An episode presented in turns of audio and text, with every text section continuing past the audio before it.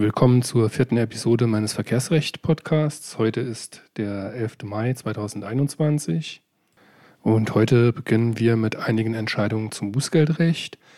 In der Verkehrsrecht aktuell, das müsste jetzt die äh, Mai 2021 sein, ist eine Entscheidung des OLG Koblenz veröffentlicht. Die bezieht sich auf eine Bußgelderhöhung, wenn mehrere die Höchstgeschwindigkeit beschränkende Verkehrszeichen missachtet werden. Das Amtsgericht hat in einem Fall, in dem der Betroffene mit einer Geschwindigkeitsüberschreitung von 21 km/h, also mit 121 km/h statt 100 km/h geblitzt wurde, aber mehrere beschränkende Verkehrsschilder überfahren hat, entschieden, dass auch wenn jetzt nicht von Vorsatz auszugehen sei, das mehrfache Überfahren dieser Geschwindigkeitsbeschränkungen eine Erhöhung der Geldbuße wegen erhöhter Fahrlässigkeit rechtfertigt. Die Argumentation des OLG Koblenz äh, geht dahin, dass äh, der Senat ausführt, ähm, für fahrlässige Verstöße festgelegte Regelgeldbußen im Bußgeldkatalog gehen eben von gewöhnlichen Fallgestaltungen aus. Folglich kann auch von diesen abgewichen werden, wenn besondere Umstände vorliegen, die nicht dem durchschnittlichen äh, Fahrlässigkeitsgrad entsprechen.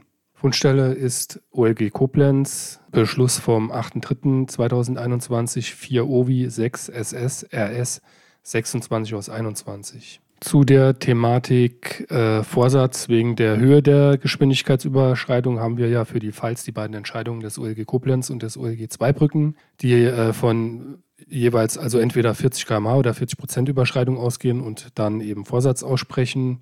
Danach äh, richtet auch die zentrale Bußgeldstelle in Speyer ihre Bescheide schon seit geraumer Zeit aus. Da wollte ich mal darauf hinweisen, dass, wenn man sich insbesondere das Urteil des OLG Zweibrücken anschaut, man äh, keinesfalls äh, sich vorschnell darauf verweisen lassen sollte, denn dem Urteil beziehungsweise ist ein Beschluss.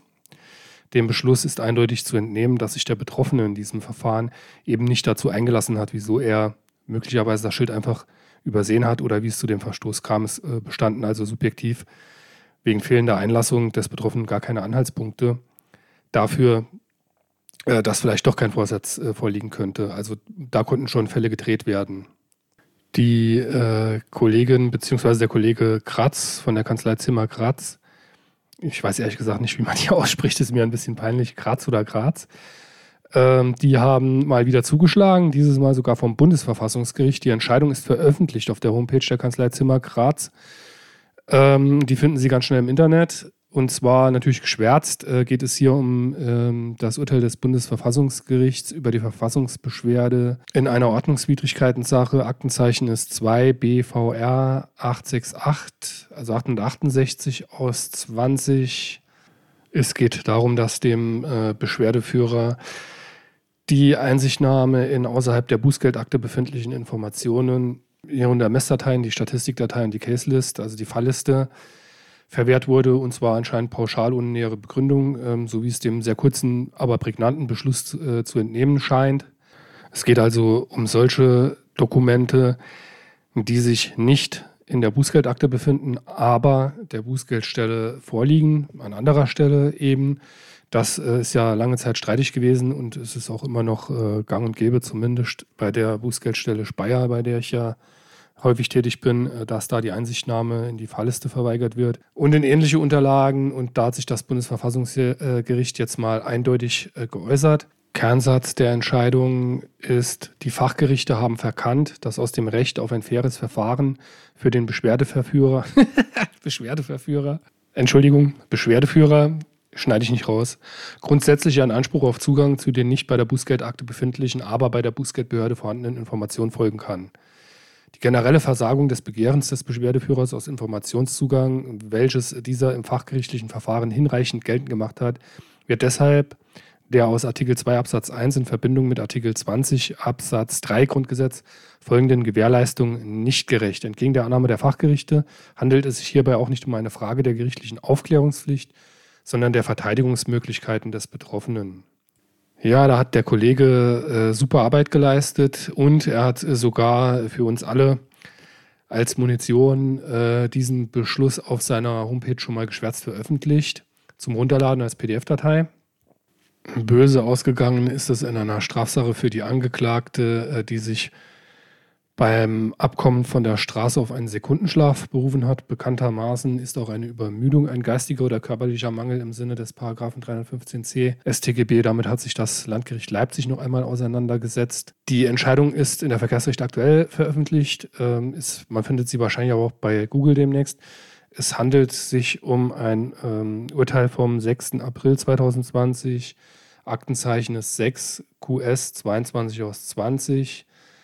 Warum ich äh, das jetzt hier schildere, eigentlich gibt es da nichts Neues in der äh, Entscheidung. Das Landgericht weist nochmal auf die Rechtsprechung des BGH hin, ähm, der sagt, dass ein Übermüdungszustand für den Betroffenen die erkennbare Erwartung eines nahen Sekundenschlafes mit sich bringt und äh, der eben beim Fahrer bei sorgfältiger Selbstbeobachtung hätte bemerkt werden müssen. Äh, wichtig ist das generelle Bewusstsein, also dass man da dem Mandanten dass man da, daran denkt und dem Mandanten da nicht zu so einer Einlassung oder sowas rät.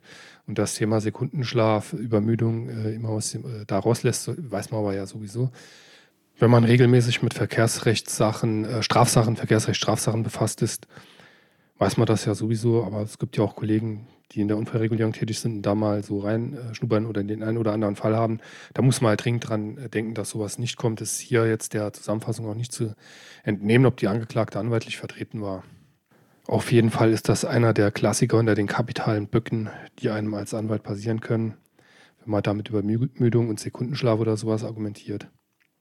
Das OLG Saarbrücken hat jetzt das erste LiveTech XV3-Verfahren eingestellt, weil es Zweifel an der Ordnungsgemäßheit der Messung gab. Durch die aktuelle Diskussion habe ich in, der, äh, in dem letzten Verkehrsrecht Podcast in der letzten Episode ja auch schon nochmal was dazu gesagt. Das ist äh, hier jetzt Fundstelle Beschluss vom 28. April 2021 SSRS 4 Schräger 21, Klammer auf, 13 aus 21, OVI, Klammer zu. Kostenentscheidungen dabei zugunsten des Betroffenen, Auslagen und Kosten wurden der Staatskasse auferlegt. In der Verkehrsrecht aktuell ist schließlich noch eine Einzelfallentscheidung zu einer Rechtfertigung bzw. Nichtrechtfertigung einer Geschwindigkeitsüberschreitung durch einen Notstand veröffentlicht. Da geht es um einen Arzt, der sich darauf berufen hatte, dass er seine aufgrund eines medizinischen Notfalls in akuter Lebensgefahr schwebende schwangere Ehefrau selbst habe ins Krankenhaus bringen wolle.